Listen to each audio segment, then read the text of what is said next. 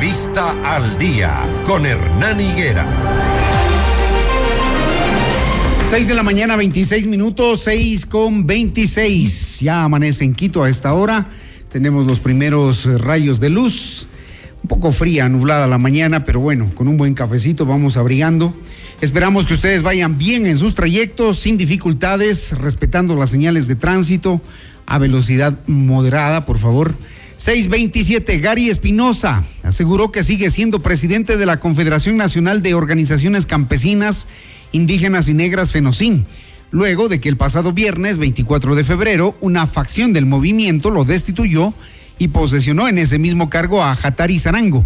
Durante una rueda de prensa, mm, Gary Espinosa aseguró que se mantiene en el cargo y denunció persecución y acoso en su contra desde el primer día que fue posesionado en el cargo por parte de un grupo de compañeros. Con nosotros Gary Espinosa, presidente de la FENOCIN, a quien le damos la bienvenida a este espacio. Señor Espinosa, eso refleja la división que existió siempre en el movimiento indígena. Buenos días. Sí, eh, justamente nosotros por eso, buenos días por la oportunidad, digamos, gracias por esta oportunidad de dirigirme al Ecuador. Este, efectivamente nosotros tuvimos que tomar una decisión del día 17 en la Asamblea Nacional de, de expulsar a cinco compañeros, entre ellos el ex vicepresidente Zarango, el ex ex presidente y vicepresidente del periodo anterior, el señor Franklin Columba, ex embajador de, Bolivia, y el señor eh, Santos Villamar. Tuvimos que expulsarlo a ellos y a dos compañeros más porque es una situación incómoda de vivir, digamos, en una organización.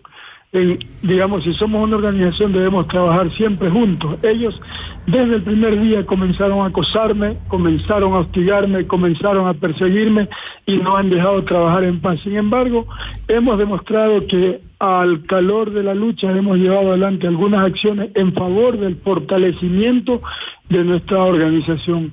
Y tuvimos que expulsarlos de la organización porque venían en una actitud sediciosa, una actitud de división, reuniéndose clandestinamente para intentar de destituir a Gary Espinosa desde el primer día, incluso aliándose con con intereses oscuros y con eh, gente que no está, digamos, en el objetivo de la FENACIN, sino más todo lo contrario. A Por tanto, eh, Señor Espinosa, sí nos gustaría que nos detalle a qué intereses oscuros se refiere, porque que estén em, tratando de eh, infiltrar o no sé cómo llamarlo a la organización indígena como la FENOCIN nos llama la atención. Cuando usted nos dice intereses oscuros. ¿A qué se refiere exactamente?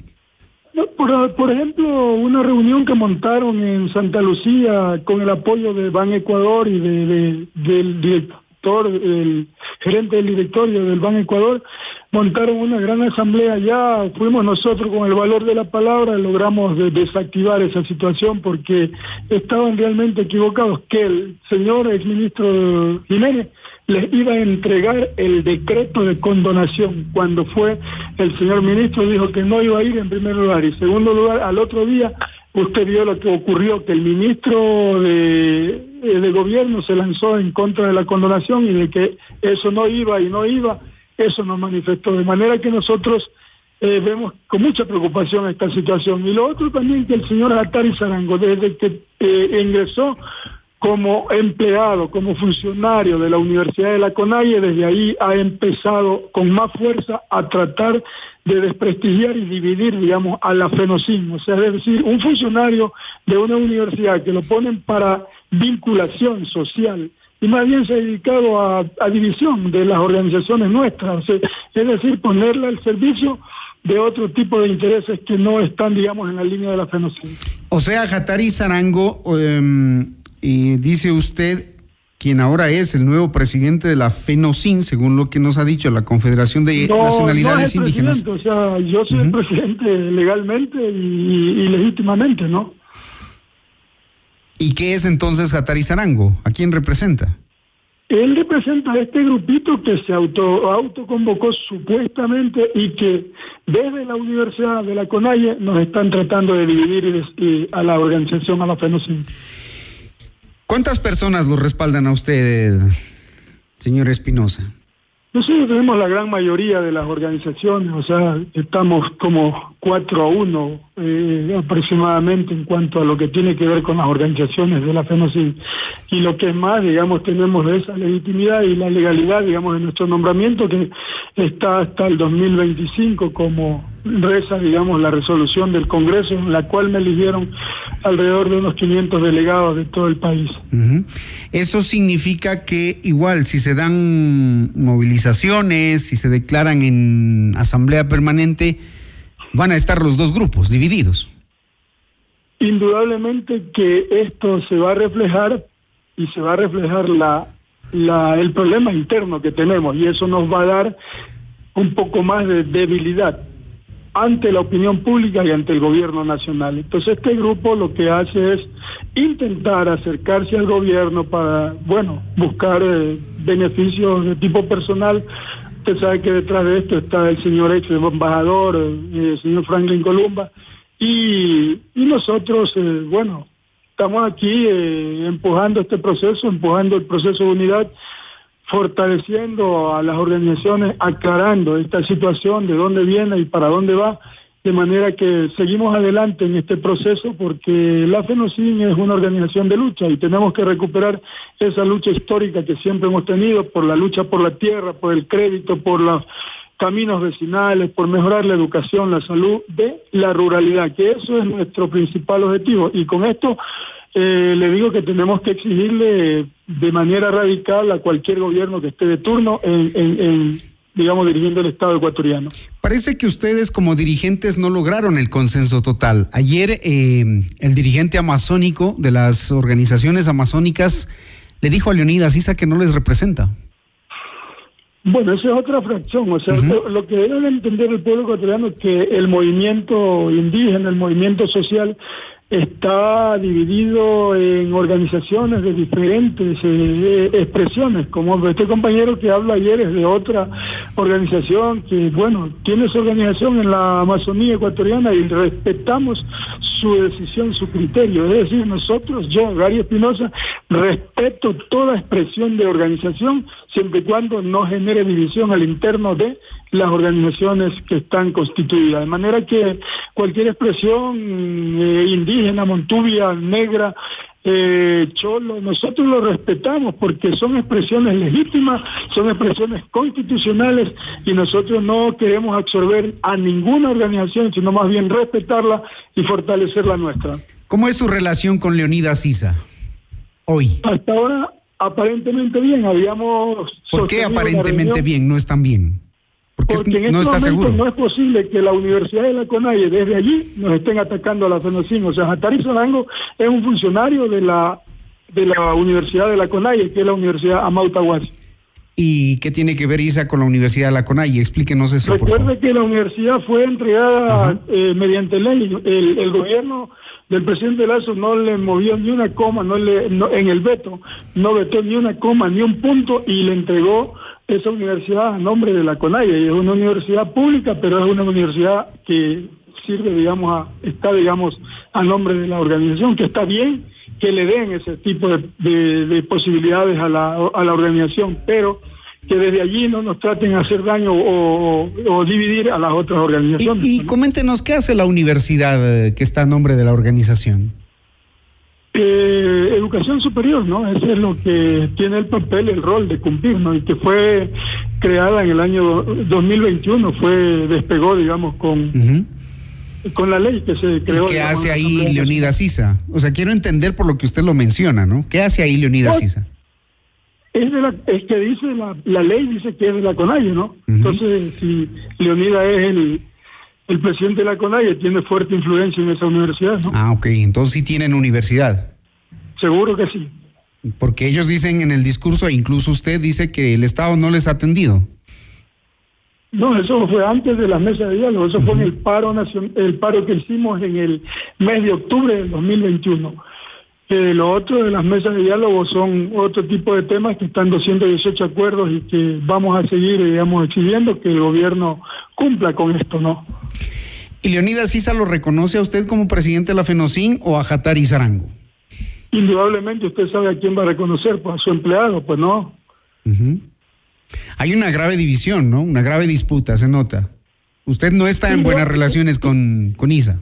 Le digo aparentemente bien porque hemos conversado, hemos reunido, pero sin embargo con esto sabemos que viene desde ahí, viene desde la Universidad Mautahuasi porque Hatari es un empleado, un funcionario de, de esa universidad y ha utilizado lo que tiene que ver con la vinculación social que tiene relación con todas las organizaciones para intentar dividir y, digamos, eh, autoproclamarse incluso como presidente de la FENOCIN cuando no tiene legalidad ni legitimidad. De manera que nosotros seguimos en la lucha, seguimos en la pelea, aspiramos que el gobierno nacional, advertimos, no le dé paso a esa intención de querer legalizarse como presidente de la, de la, de la porque nuestro nombramiento está vigente hasta el 2025.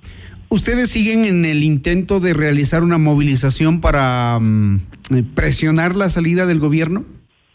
A ver, un, ratito, nosotros presionamos a la Asamblea Nacional, este, Hernán, disculpe, eh, Hernán, ¿no? Sí, Hernán Higuera.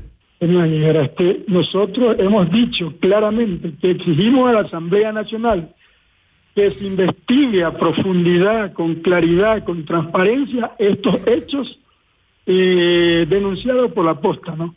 Que se aclare y se le diga al pueblo ecuatoriano cuál es, digamos, la dimensión, si es que hay delito, que la Asamblea Nacional proceda como dice la ley. Si no hay delito, que digan claramente que no lo hay, valientemente lo digan que no lo hay, para que el pueblo ecuatoriano conozca en definitiva la verdad.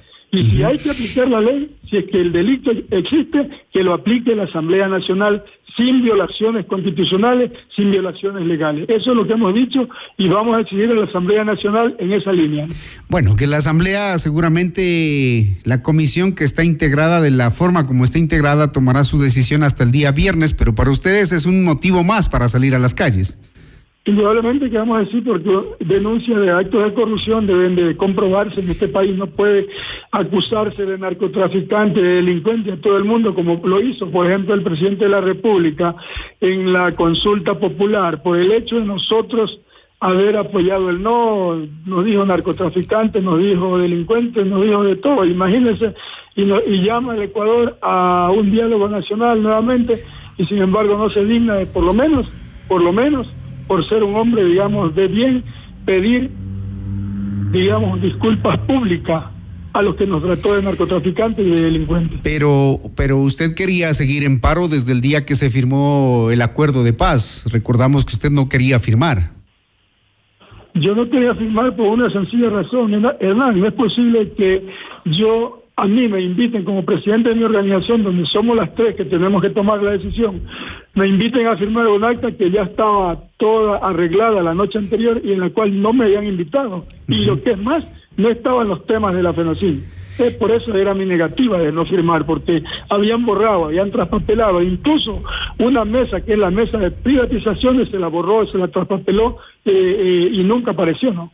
Entonces por eso era mi negativa de no firmar, digamos, esos acuerdos, porque era un acta vacía y que habían, se habían burlado de la FENOCIN haciendo el acta en la noche anterior sin habernos invitado. ¿Usted, usted y su organización han evaluado cómo está pensando la ciudadanía frente a, el anuncio de, una nueva paralización. Sobre todo en la ciudad de Quito se ha generado una especie de, escudo de protección de la ciudad, se están generando en redes sociales. ¿Ustedes están analizando y considerando aquello? Indudablemente que sí, nosotros somos sensibles a todos los sentimientos del pueblo ecuatoriano, pero también el pueblo ecuatoriano debe entender que a veces no nos queda otra razón que el cierre de carretera, la movilización, porque, eh, digamos, no hay una respuesta a los grandes problemas que tiene la ciudadanía. Imagínese usted el, el problema de la delincuencia, el problema de, la delincuencia, es decir, hace más daño que las mismas paralizaciones, o sea, no, no es posible que, que sigamos en esta situación de paralización casi total en algunas ciudades por la situación de delincuencial. Mire, el fin de semana, en el caso de mi provincia, Esmeraldas, acaban de asesinar a un gran amigo, un gran compañero, eh, compañero vinculado a nuestra organización, eh, Fabio Bautista, que ¿De dónde, siempre nos apoyaba, y también eh, asesinaron a un gran deportista, ex deportista, también el día del fin de semana. Acaba de, asesinar al compañero Eduardo Mendúa, dirigente de la CONAIE, cuestión que la rechazamos, nos solidarizamos con su familia por este acto, digamos, que no tiene nombre. ¿De, dónde sacarían los recursos para un nuevo paro? Porque ustedes se quejan de la pobreza, pero tienen para hacer un paro. Eso es lo que no entendemos. Yo estoy asustado porque si hay un paro, se baja la producción, hay el riesgo de, de, perder también el empleo. Es la situación de la mayoría de ecuatorianos. Si ustedes se quejan de la pobreza, ¿de dónde sale la plata para el paro?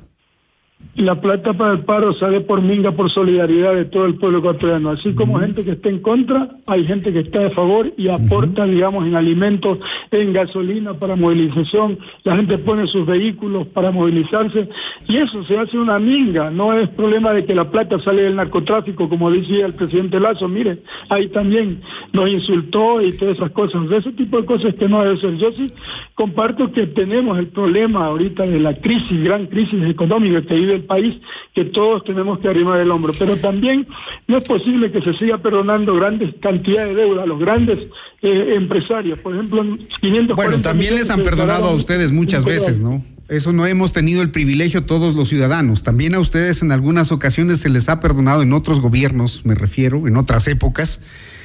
Y seguimos con esta situación, pero no todos los ciudadanos tenemos acceso a lo que ustedes están pidiendo para ustedes. No, pero mire usted, son más de 30 mil millones que se le han perdonado a los grandes empresarios en lo que va de la vida democrática. Sin duda. Hoy estamos hablando de 146 millones aproximadamente que la corporación financiera acaba de declarar incobrable 540 millones más de que créditos que dieron hace poco y ya los declararon incobrables porque no tienen garantía, no tienen sustento para poder recuperarlo. De manera que el país debe de llamar, digamos, el señor presidente de la República o cualquier presidente debe buscar una acción de unidad del pueblo ecuatoriano, pero que se busquen soluciones, planteamientos con soluciones a la gran crisis que vive el Ecuador. O sea, no puede seguir el Ecuador. Bueno, la solución supongo es que les condonen las deudas a ustedes, porque a los demás nos tienen igual. O sea, sería el Estado ecuatoriano debe de salvar a la gente que está perdida. O sea, si alguien está perdido en la cuestión económica, así como se dan los incentivos tributarios a los empresarios, debe darles incentivos, incentivos también a los pobres, para los pequeños productores. Mire que ellos son la gente que vivimos en el campo, generamos empleo con nuestra familia, con el trabajo. también hay una clase media que genera empleo, eh, también hay una clase media que tiene emprendimientos y para ellos nadie lucha. ¿Se acuerdan de los empresarios y de los más pobres? Todos, por eso le digo, la Asamblea Nacional está para que haga eh, soluciones para todos los que se están hundiendo económicamente y además le recuerdo a usted y al pueblo ecuatoriano que esta ley de condonación no la generamos nosotros, pues que no se trate de, de, confundir. Es una ley que el presidente mismo la, la presentó a la Asamblea Nacional y que luego se echó para atrás en cuanto al cumplimiento. El acuerdo de la condonación está firmado y luego se echan para atrás en el cumplimiento. O sea, faltan a la palabra. Si mandan una ley, ¿qué significa que un presidente no cumpla la ley? Están violando por la ley, están pisoteando la, la, la, ley. Entonces, de manera que el presidente, si mandó esa ley, debió de pensarlo. Nosotros no le hemos dicho, mándela así, mándela así. él, él mandó por su propia iniciativa para darle beneficio a los pequeños productores. Gracias, señor Espinosa. ¿Cuándo salen? De él mismo, ¿no? ¿Cuándo sería la movilización? Explíquele a la gente, dígale por favor. No se trata de una movilización, de un paro nacional, se trata de una movilización, una marcha nacional en la cual están convocando. Una cosa es una movilización, otra cosa es una paralización. Sí, sí, sabemos eso. Una ciudad. Se trata de una marcha que a lo mejor debe ser en la mañana, debe ser en la tarde del día eh, eh, 8 de, de marzo en la cual nosotros vamos a participar en calidad de, invitados también, ¿no? Gracias, señor Espinosa. Pero vamos a participar. Gary Espinosa, presidente de la FENOCIN, hablando de la división en el movimiento indígena y las causas por las que saldrán a una marcha el próximo 8 de marzo. 646, esto es Notimundo al Día.